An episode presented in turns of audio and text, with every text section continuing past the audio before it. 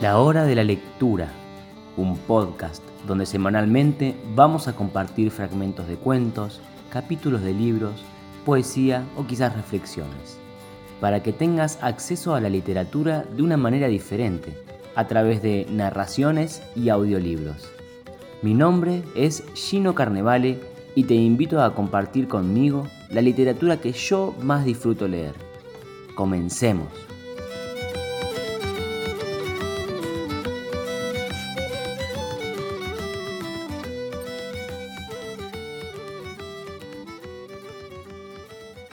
Bienvenidos una vez más a un nuevo episodio de la hora de la lectura. Nos encontramos como cada semana en el ciclo de lectura de audiolibros de Tolkien. Y hoy nos toca compartir el capítulo 9 del libro cuarto de las dos torres, El antro de ella la araña.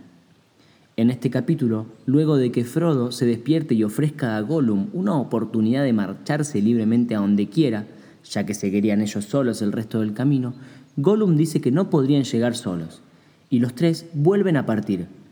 Poco después alcanzarán un antro donde el camino continúa a través de un túnel, un túnel muy largo y con pasajes laterales.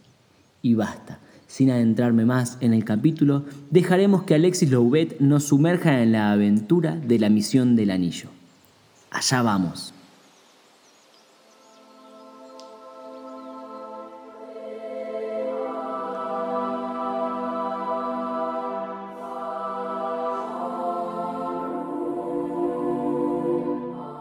El Señor de los Anillos de J.R.R. Tolkien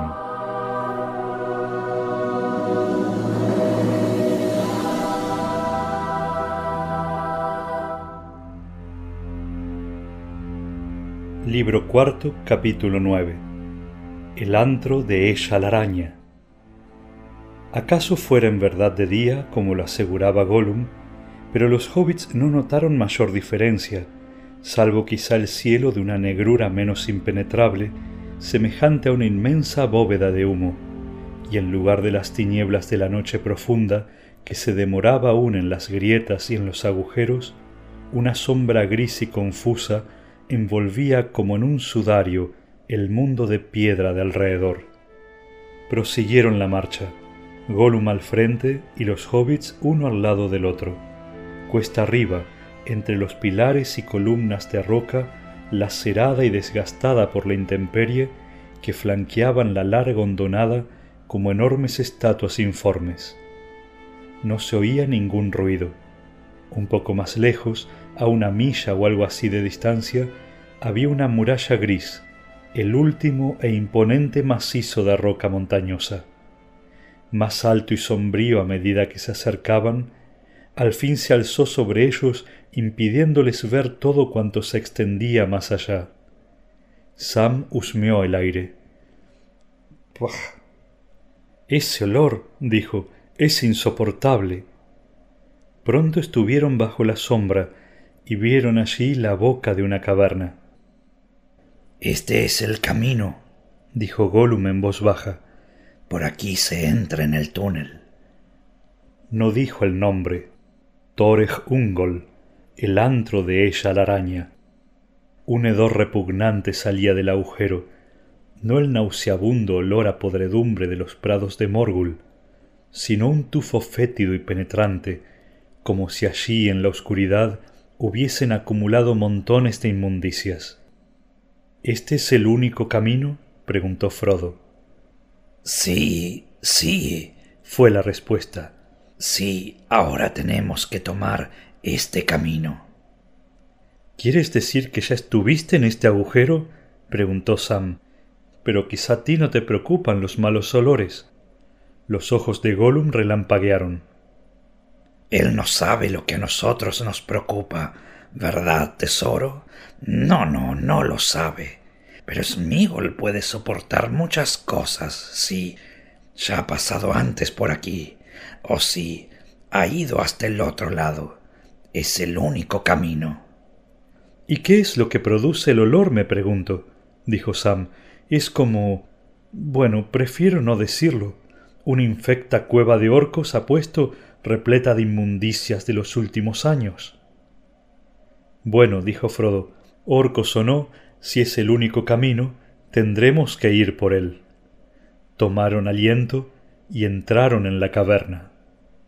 A los pocos pasos se encontraron en la tiniebla más absoluta e impenetrable.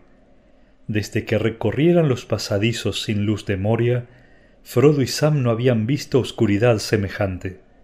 La de Aquiles parecía, si era posible, más densa y más profunda. Allá en Moria había ráfagas de aire y ecos y cierta impresión de espacio. Aquí el aire pesaba, estancado, inmóvil, y los ruidos morían sin ecos ni resonancias. Caminaban en un vapor negro que parecía engendrado por la oscuridad misma, y que cuando era inhalado producía una ceguera, no sólo visual, sino también mental, borrando así de la memoria todo recuerdo de forma, de color y de luz. Siempre había sido de noche, siempre sería de noche, y todo era noche. Durante un tiempo, sin embargo, no se les durmieron los sentidos. Por el contrario, la sensibilidad de los pies y las manos había aumentado tanto al principio que era casi dolorosa. La textura de las paredes, para sorpresa de los hobbits, era lisa, y el suelo, salvo uno que otro escalón, recto y uniforme, ascendiendo siempre en la misma pendiente empinada. El túnel era alto y ancho, tan ancho que aunque los hobbits caminaban de frente y uno al lado del otro, rozando apenas las paredes laterales con los brazos extendidos, estaban separados, aislados en la oscuridad. Gollum había entrado primero y parecía haberse adelantado solo unos pasos. Mientras aún estaban en condiciones de atender a esas cosas, oían su respiración sibilante y jadeante justo delante de ellos, pero al cabo de un rato se les embotaron los sentidos, fueron perdiendo el oído y el tacto y continuaron avanzando a tientas, trepando, caminando, movidos sobre todo por la misma fuerza de voluntad que los había llevado a entrar, la voluntad de ir hasta el final y de llegar a la puerta alta que se abría del otro lado del túnel. No habían ido aún muy lejos, quizá, pues habían perdido toda noción de tiempo y distancia, cuando Sam, que iba tanteando la pared, notó de pronto que de ese lado a la derecha había una abertura. Sintió por un instante un ligero soplo de aire menos pesado, pero pronto lo dejaron atrás. Aquí hay más de un pasaje, murmuró con un esfuerzo. Le parecía muy difícil respirar y emitir a la vez algún sonido. Jamás vi mejor sitio para orcos. Después de aquel boquete, primero Sam a la derecha y luego Frodo a la izquierda, encontraron tres o cuatro aberturas. Pero en cuanto a la dirección del camino principal, que era siempre recto y empinado, no cabía ninguna duda. ¿Cuánto les quedaría aún por recorrer? ¿Cuánto tiempo más tendrían que soportarlo o podrían soportarlo? A medida que subían, el aire era cada vez más irrespirable, y ahora tenían a menudo la impresión de encontrar en las tinieblas una resistencia más tenaz que la del aire fétido. Y mientras se empeñaban en avanzar, sentían cosas que les rozaban la cabeza o las manos, largos tentáculos o excrescencias colgantes tal vez, no lo sabían, y aquel hedor crecía sin cesar creció y creció hasta que tuvieron la impresión de que el único sentido que aún conservaban era el del olfato. Una hora, dos horas, tres horas. ¿Cuántas habían pasado en aquel agujero sin luz? Horas, días, semanas más bien. Sam se apartó de la pared del túnel y se acercó a Frodo, y las manos de los hobbits se encontraron y se unieron, y de este modo, juntos, continuaron avanzando. Por fin Frodo, que tanteaba la pared de la izquierda, sintió de pronto un vacío y estuvo a punto de caer de costado en el agujero.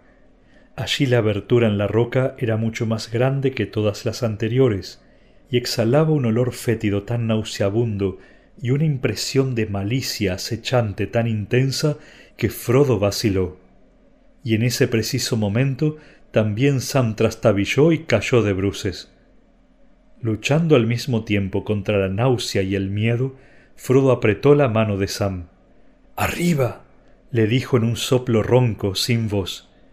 Todo proviene de aquí. El olor, el peligro. Escapemos. pronto. Apelando a todo cuanto le quedaba de fuerza y resolución, logró poner a Sam en pie y obligó a sus propias piernas a moverse. Sam se tambaleaba, un paso, dos pasos, tres pasos, seis pasos por fin. ¿Acaso habían dejado atrás el horrendo agujero invisible? Pero fuera o no así, de pronto se movieron con más facilidad, como si una voluntad hostil los hubiese soltado momentáneamente. Siempre tomados de la mano, prosiguieron el ascenso. Pero casi enseguida encontraron una nueva dificultad.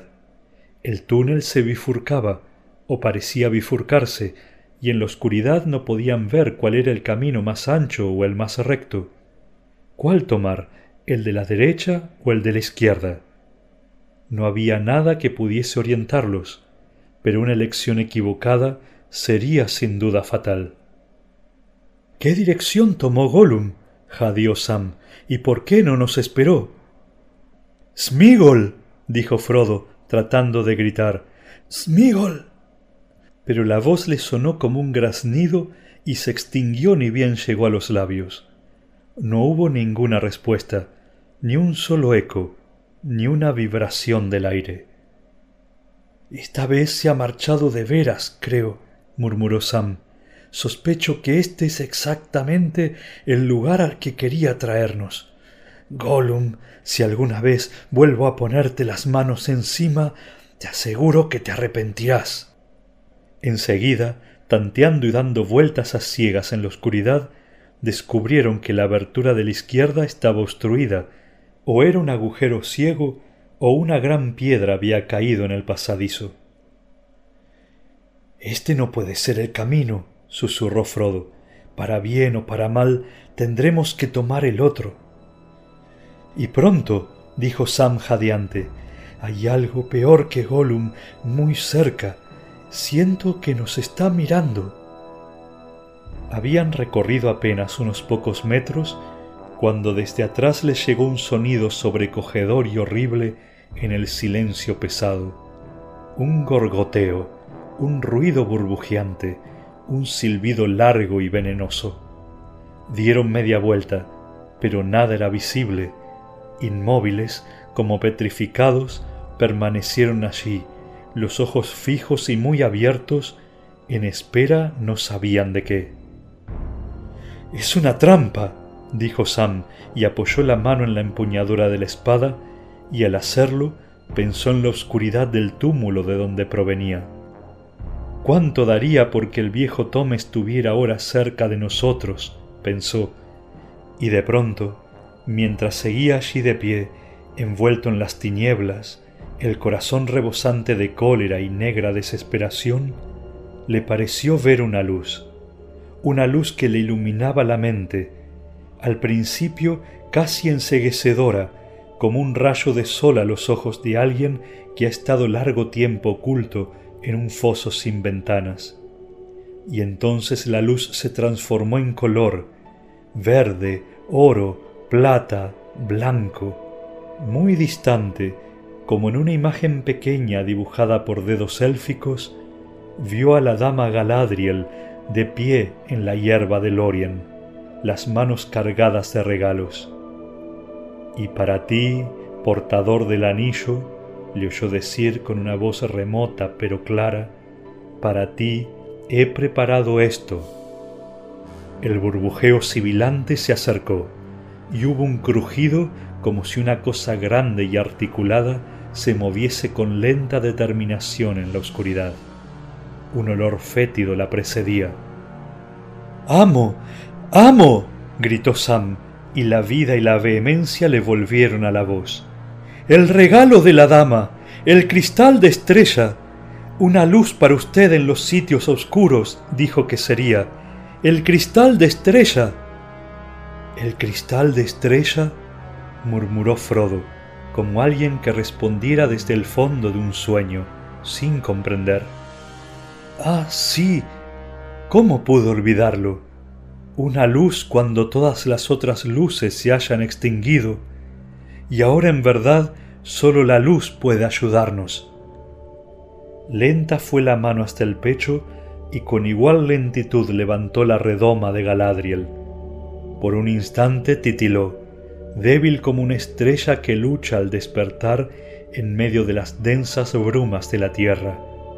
Luego, a medida que crecía y la esperanza volvía al corazón de Frodo, empezó a arder, hasta transformarse en una llama plateada, un corazón diminuto de luz deslumbradora como si Earendil hubiese descendido en persona desde los altos senderos del crepúsculo, llevando en la frente el último Silmaril. La oscuridad retrocedió y la redoma pareció brillar en el centro de un globo de cristal etéreo, y la mano que lo sostenía centelleó con un fuego blanco. Frodo contempló maravillado aquel don portentoso que durante tanto tiempo había llevado consigo, de un valor y un poder que no había sospechado. Rara vez lo había recordado en el camino hasta que llegaron al valle de Morgul, y nunca lo había utilizado porque temía aquella luz reveladora. ¡Ayae Arendil! ¡Eleño Nancálima! exclamó sin saber lo que decía, porque fue como si otra voz hablase a través de la suya, clara, invulnerable al aire viciado del foso. Pero hay otras fuerzas en la Tierra Media, potestades de la noche que son antiguas y poderosas. Y ella la araña, la que caminaba en las tinieblas, había oído en boca de los elfos la misma exhortación en los días de un tiempo inmemorial, y ni entonces la había arredrado, ni la arredraba ahora, y mientras Frodo aún hablaba, sintió que una maldad inmensa lo envolvía y que unos ojos de mirada mortal lo escudriñaban. A corta distancia de allí, entre ellos y la abertura donde habían trastabillado, dos ojos se iban haciendo visibles, dos grandes racimos de ojos multifacéticos, el peligro inminente por fin desenmascarado. El resplandor del cristal de estrellas se quebró y se refractó en un millar de facetas, pero detrás del centelleo un fuego pálido y mortal empezó a arder cada vez más poderoso, una llama encendida en algún pozo profundo de pensamientos malévolos. Monstruosos y abominables eran aquellos ojos, bestiales y a la vez resueltos y animados por una horrible delectación clavados en la presa ya acorralada. Frodo y Sam aterrorizados, como fascinados por la horrible e implacable mirada de aquellos ojos siniestros, empezaron a retroceder con lentitud. Pero mientras ellos retrocedían, los ojos avanzaban. La mano de Frodo tembló y la redoma descendió lentamente. Luego, de pronto, liberados del sortilegio que los retenía, dominados por un pánico inútil para diversión de los ojos, se volvieron y huyeron juntos. Pero mientras corrían, Frodo miró por encima del hombro y vio con terror que los ojos venían saltando detrás de ellos. El hedor de la muerte lo envolvió como una nube. ¡Párate! ¡Párate! gritó con una voz desesperada. Es inútil correr. Los ojos se acercaban lentamente. Galadriel. llamó, y apelando a todas sus fuerzas, levantó la redoma una vez más. Los ojos se detuvieron. Por un instante la mirada cedió, como si la turbara la sombra de una duda. Y entonces a Frodo se le inflamó el corazón dentro del pecho, y sin pensar en lo que hacía, fuera locura, desesperación o coraje, tomó la redoma en la mano izquierda y con la derecha desenvainó la espada. Dardo relampagueó, y la afilada hoja élfica centelló a la luz plateada, y una llama azul tembló en el filo. Entonces, la estrella en alto y esgrimiendo la espada reluciente, Frodo, hobbit de la comarca, se encaminó con firmeza al encuentro de los ojos. Los ojos vacilaron, la incertidumbre crecía en ellos a medida que la luz se acercaba. Uno a uno se oscurecieron, retrocediendo lentamente. Nunca hasta entonces los había herido una luz tan mortal. Del sol, la luna y las estrellas estaba al abrigo allá en el antro subterráneo, pero ahora una estrella había descendido hasta las entrañas mismas de la tierra y seguía acercándose, y los ojos empezaron a retraerse acobardados. Uno por uno se fueron extinguiendo y se alejaron, y un gran bulto, más allá de la luz, interpuso una sombra inmensa. Los ojos desaparecieron. Señor, Señor, gritó Sam. Estaba detrás de Frodo también él espada en mano estrellas y gloria. Estoy seguro de que los elfos compondrían una canción si algún día oyeran esta hazaña. Ojalá viva yo el tiempo suficiente para contarla y oírlos cantar. Pero no siga adelante, señor, no baje a ese antro, no tendremos otra oportunidad. Salgamos enseguida de este agujero infecto. Y así volvieron sobre sus pasos, al principio caminando y luego corriendo, pues a medida que avanzaban el suelo del túnel se elevaba en una cuesta cada vez más empinada y cada paso los alejaba del hedor y del antro invisible, y las fuerzas les volvían al corazón y los miembros. Pero el odio de la vigía los perseguía aún, cegada acaso momentáneamente, pero invicta y ávida de muerte. En aquel momento una ráfaga de aire fresco y ligero les salió al encuentro. La boca, el extremo del túnel, estaba por fin ante ellos. Jadeando, deseando salir al fin al aire libre, se precipitaron y cayeron hacia atrás. La salida estaba bloqueada por una barrera, pero no de piedra, blanda y más bien elástica al parecer, y al mismo tiempo resistente e impenetrable. A través de ella se filtraba el aire, pero ningún rayo de luz.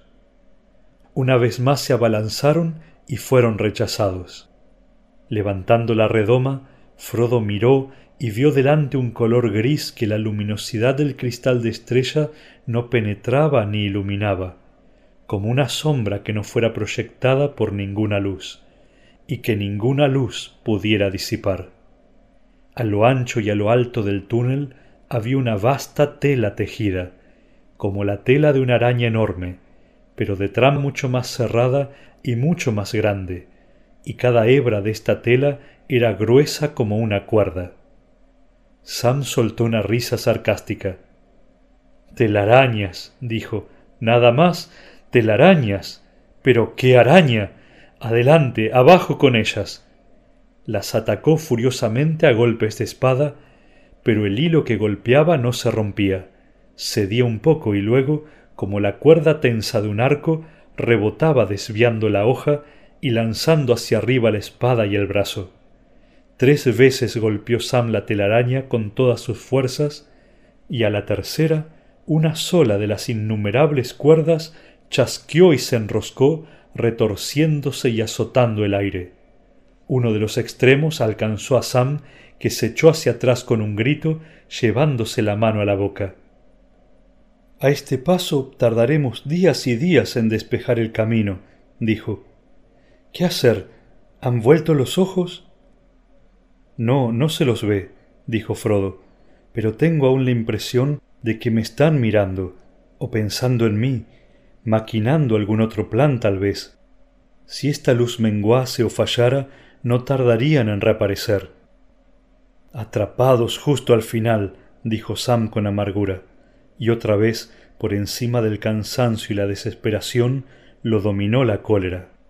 Moscardones atrapados en una telaraña. Que la maldición de Faramir caiga sobre Gollum y cuanto antes. Nada ganaríamos con eso ahora, dijo Frodo. Bien, veamos qué puede hacer Dardo. Es una hoja élfica. También en las hondonadas oscuras de Beleriand, donde fue forjada, había telarañas horripilantes pero tú tendrás que estar alerta y mantener los ojos a raya. ven, toma el cristal de estrella, no tengas miedo, levántalo y vigila. Frodo se aproximó entonces a la gran red gris y lanzándole una violenta estocada, corrió rápidamente a filo a través de un apretado nudo de cuerdas mientras saltaba de prisa hacia atrás. La hoja de reflejos azules cortó como una hoz que cegara unas hierbas, y las cuerdas saltaron, se enroscaron y colgaron flojamente en el aire. Ahora había una gran rajadura en la telaraña. Golpe tras golpe, toda la telaraña al alcance del brazo de Frodo quedó al fin despedazada y el borde superior flotó y onduló como un velo a merced del viento. La trampa estaba abierta. Vamos ya. gritó Frodo. Adelante. adelante. Una alegría frenética por haber podido escapar de las fauces mismas de la desesperación se apoderó de pronto de él. La cabeza le daba vueltas como si hubiera tomado un vino fuerte. Saltó afuera con un grito. Luego de haber pasado por el antro de la noche, aquella tierra en sombras le pareció luminosa. Las grandes humaredas se habían elevado y eran menos espesas, y las últimas horas de un día sombrío estaban pasando. El rojo incandescente de Mordor se había apagado en una lobreguez melancólica. Pero Frodo tenía la impresión de estar contemplando el amanecer de una esperanza repentina.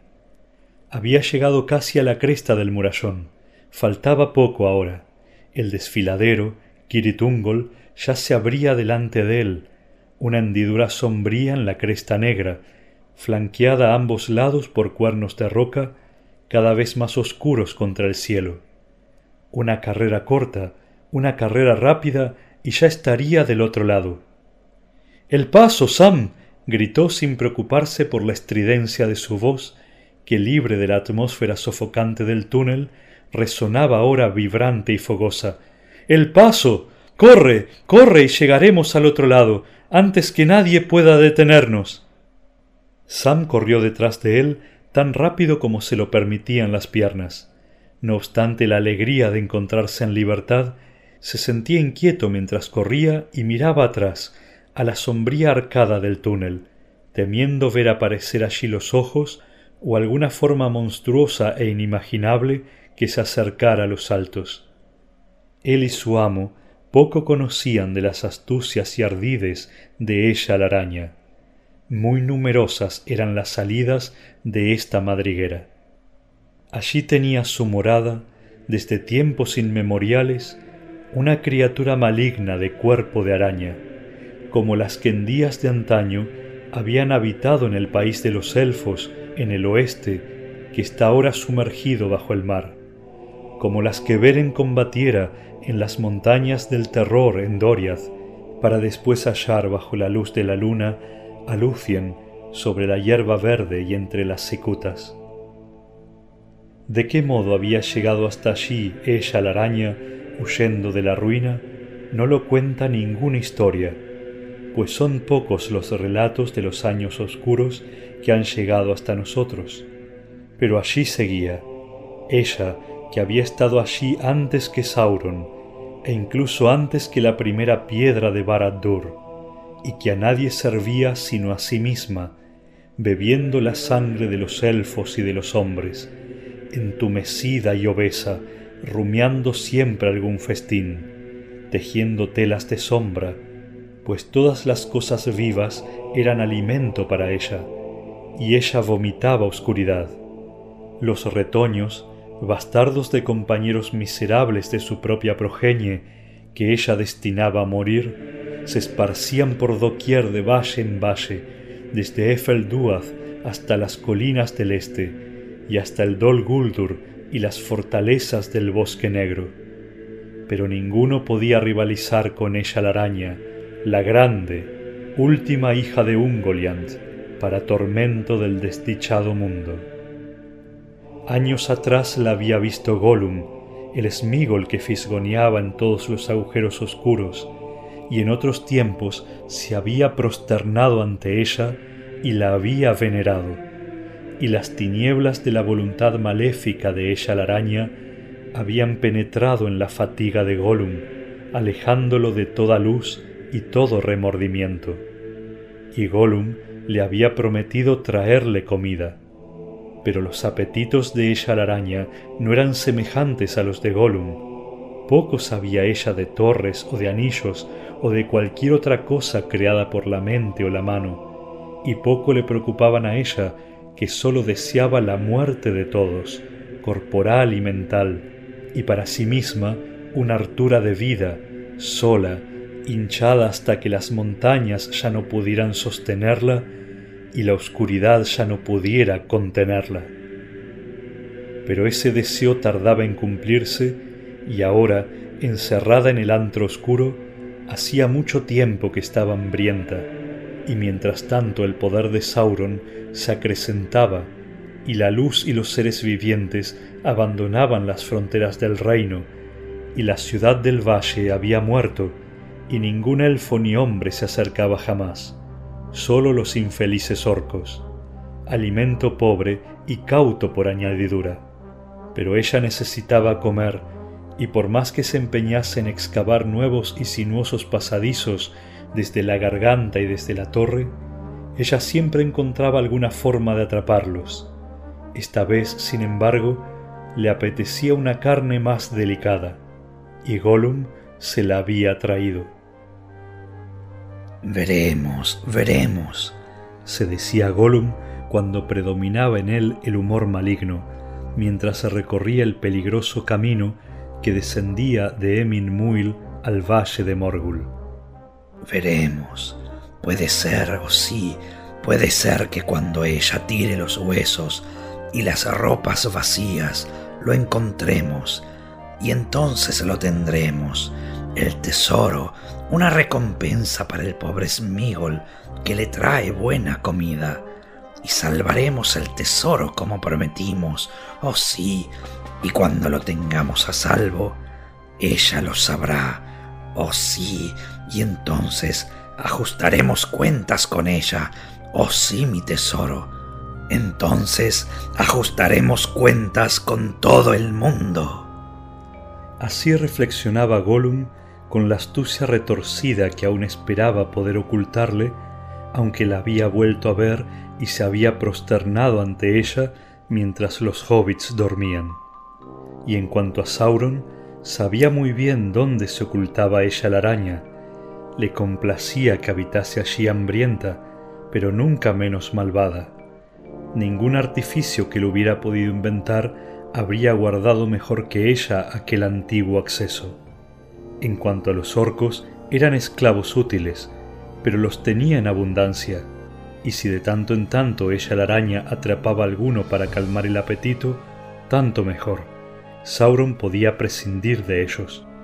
Y a veces, como un hombre que le arroja una golosina a su gata, mi gata la llamaba él, pero ella no lo reconocía como amo, Sauron le enviaba a aquellos prisioneros que ya no le servían los hacía llevar a la guarida de ella la araña y luego exigía que le describieran el espectáculo.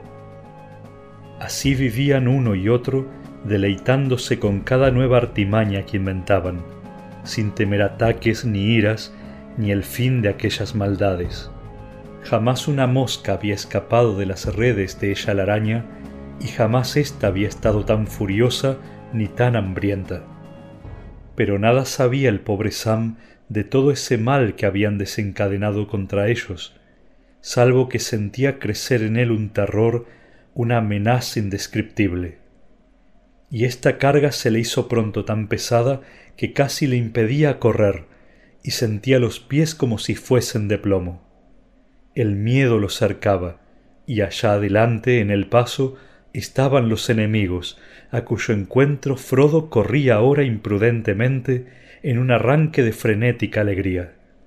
Apartando los ojos de las sombras de atrás y de la profunda oscuridad al pie del risco a la izquierda, miró hacia adelante y vio dos cosas que lo asustaron todavía más.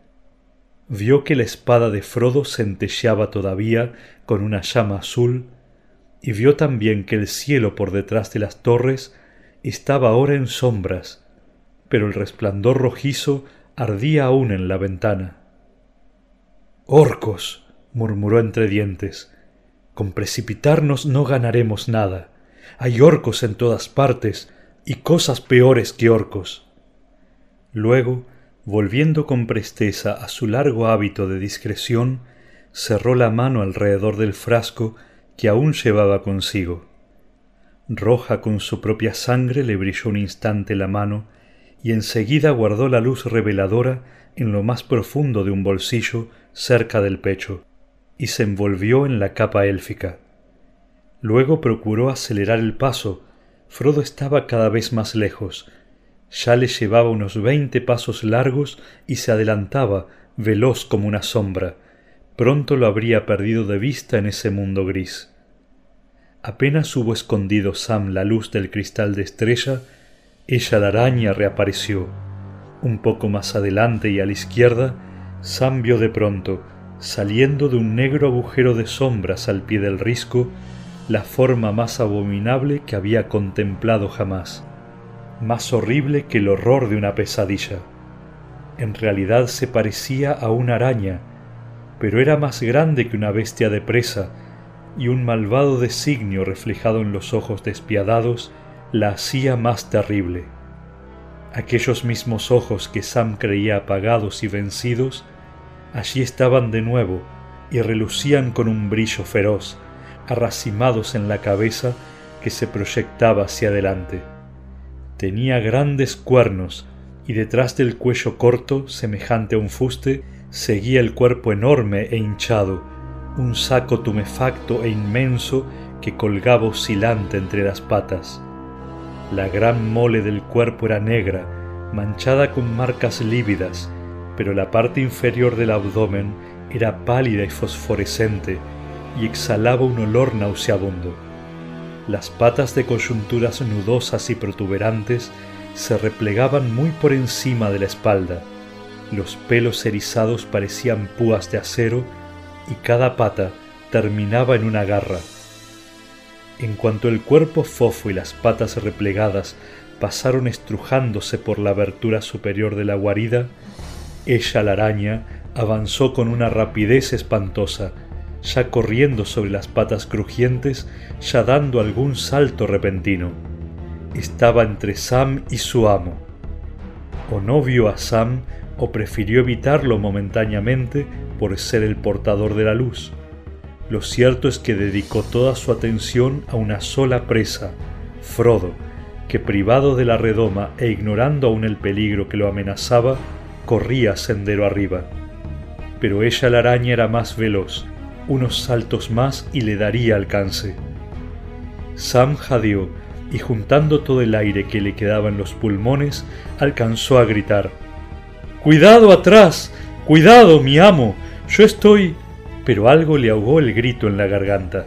Una mano larga y viscosa le tapó la boca y otra le atenazó el cuello en tanto algo se le enroscaba alrededor de la pierna. Tomado por sorpresa, cayó hacia atrás en los brazos del agresor. Lo hemos atrapado, sisió la voz de Gollum al oído de Sam. Por fin, mi tesoro, por fin lo hemos atrapado, sí, al hobbit perverso. Nos quedamos con este, que ella se quede con el otro, o sí, ella la araña lo tendrá. No es Migol, él prometió, él no le hará ningún daño al amo, pero te tiene a ti, pequeño fisgón inmundo y perverso. Le escupió a Sam en el cuello. La furia desencadenada por la traición y la desesperación de verse retenido en un momento en que Frodo corría un peligro mortal dotaron a Sam de improviso de una energía y una violencia que Gollum jamás habría sospechado en aquel hobbit a quien consideraba torpe y estúpido. Ni el propio Gollum hubiera sido capaz de retorcerse y debatirse con tanta celeridad y fiereza. La mano se le escurrió de la boca y Sam se agachó y se levantó hacia adelante tratando de zafarse de la garra que le apretaba la garganta. Aún conservaba la espada en la mano y en el brazo izquierdo, colgado de la correa, el bastón de Faramir. Trató de darse la vuelta para traspasar con la espada a su enemigo, pero Gollum fue demasiado rápido, estiró de pronto un largo brazo derecho y aferró la muñeca de Sam. Los dedos eran como tenazas, lentos, implacables. Le doblaron la mano hacia atrás y hacia adelante hasta que con un alarido de dolor Sam dejó caer la espada, y entre tanto la otra mano de Gollum se le cerraba cada vez más alrededor del cuello. Sam jugó entonces una última carta. Tiró con todas sus fuerzas hacia adelante y plantó con firmeza los pies en el suelo. Luego, con un movimiento brusco, se dejó caer de rodillas y se echó hacia atrás. Gollum, que ni siquiera esperaba de Sam esta sencilla treta, cayó al suelo con Sam encima de él y recibió sobre el estómago todo el peso del robusto hobbit. Soltó un agudo silbido y por un segundo la garra cedió en la garganta de Sam, pero los dedos de la otra mano seguían apretando como tenazas la mano de la espada. Sam se arrancó de un tirón y volvió a ponerse en pie y giró en círculo hacia la derecha, apoyándose en la muñeca que Gollum le sujetaba. Blandiendo el bastón con la mano izquierda, lo alzó y lo dejó caer con un crujido silbante sobre el brazo extendido de Gollum, justo por debajo del codo. Dando un chillido, Gollum soltó la presa.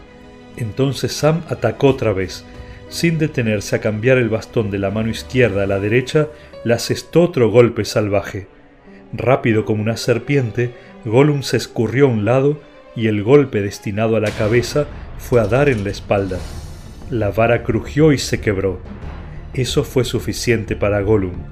Atacar de improviso por la espalda era uno de sus trucos habituales y casi nunca le había fallado, pero esta vez, ofuscado por el despecho, había cometido el error de hablar y jactarse antes de aferrar con ambas manos el cuello de la víctima.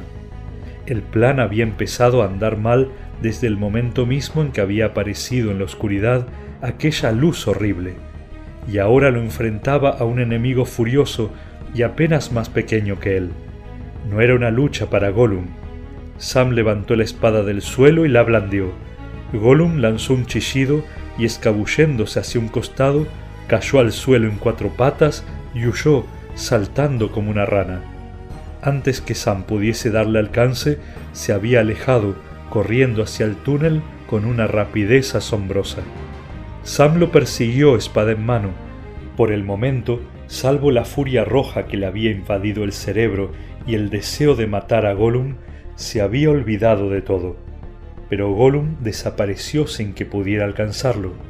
Entonces ante aquel agujero oscuro y el olor nauseabundo que le salía al encuentro, el recuerdo de Frodo y del monstruo lo sacudió como el estallido de un trueno. Dio media vuelta y en una enloquecida carrera se precipitó hacia el sendero, gritando sin cesar el nombre de su amo. Era quizá demasiado tarde. Hasta ese momento el plan de Gollum había tenido éxito.